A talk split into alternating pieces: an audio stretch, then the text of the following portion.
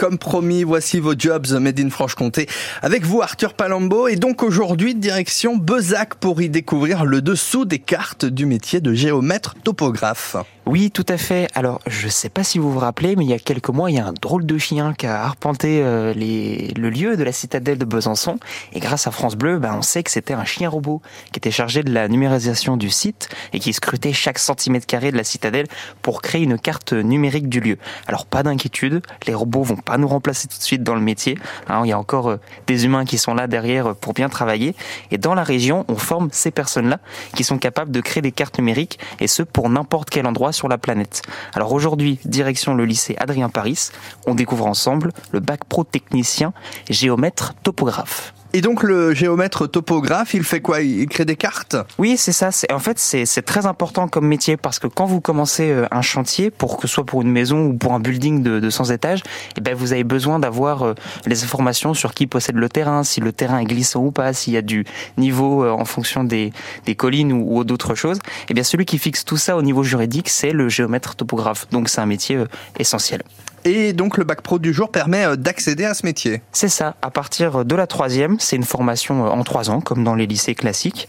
Alors au niveau du contenu de la formation, bah, vous avez des matières euh, assez générales, du français, des maths, des langues vivantes et même de l'histoire géo. Vous avez des cours bien spécifiques, là où vous êtes vraiment au cœur de la formation. Donc par exemple, concrètement, vous avez utilisation de logiciels professionnels ou des cours d'aménagement du territoire. Ce que j'aime aussi beaucoup dans ces formations, c'est les stages d'immersion, où là vraiment vous êtes au cœur d'entreprise, qu'elle soit publique ou privée. Et en deuxième année, vous avez euh, huit semaines en première et en terminale. Et pour la seconde, déjà, vous avez six semaines, ce qui est assez conséquent. Et puis à noter, ce qui est pas commun, vous pouvez faire de l'apprentissage dès la terminale. Et c'est pas dans toutes les formations qu'on peut faire ça.